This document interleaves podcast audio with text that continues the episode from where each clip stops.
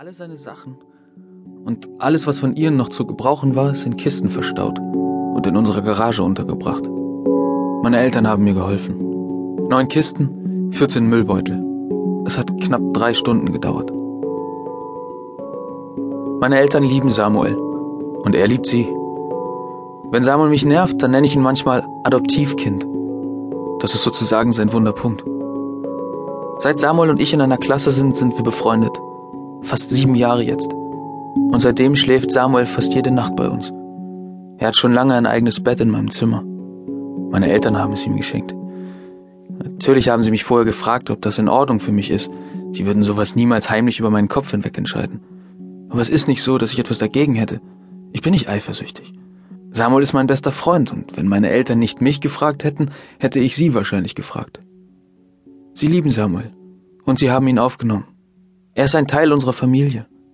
Sie lieben ihn zum Beispiel dafür, dass er nach dem Essen mit den Händen die Krumen vom Tisch fegt. Das macht sonst keiner, sagen sie, wenn sie Freunden von Samuel erzählen.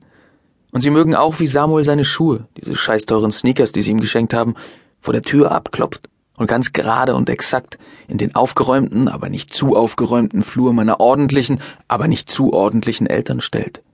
Das mögen sie, wie er mit den Dingen umgeht wofür man Menschen lieben kann. Und das bei seiner Sozialisation, sagen sie. Das soll jetzt nichts heißen und überhaupt nicht abfällig klingen, aber zu erwarten und selbstverständlich ist das eben auch nicht. Was sie nicht sagen wollen, ist, dass Samuels Mutter Irene asozial ist. Sie ist eine Pennerin. Nicht so richtig, weil sie nicht wirklich auf der Straße lebt, sondern dank Samuel noch eine Wohnung hat. Aber sie ist arbeitslos und hängt den Tag über betrunken mit den richtigen Pennern rum. Meistens unter dem Baum vor dem Supermarkt. Da sitzen sie und trinken Tetrapack Wein und leben ihr asoziales Leben. Irene sieht kaputt aus, ausgezehrt. Ihre Wohnung liegt in der Wohnsiedlung am Stadtrand. Es ist müllig bei ihnen, und ein wenig kann man den Pennergeruch riechen.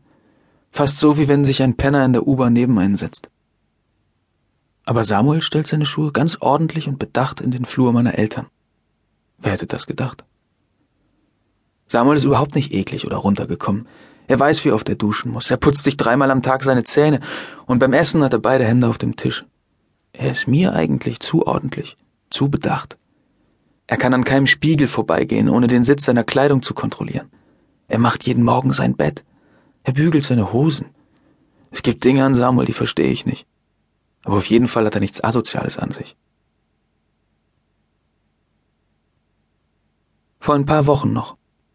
Samuel und ich in Stambul. So nennen wir die Laube in unserem Schrebergarten schon seit ein paar Jahren. Ich habe es irgendwann mal mit alter Farbe auf einen fetzen Stoff gepinselt und über der Tür angebracht. Stambul. Das Tuch hing dort ein paar Monate, färbte sich im Herbst moosig grün, saugte sich voll Wasser, lag irgendwann im Dreck und landete im Müll.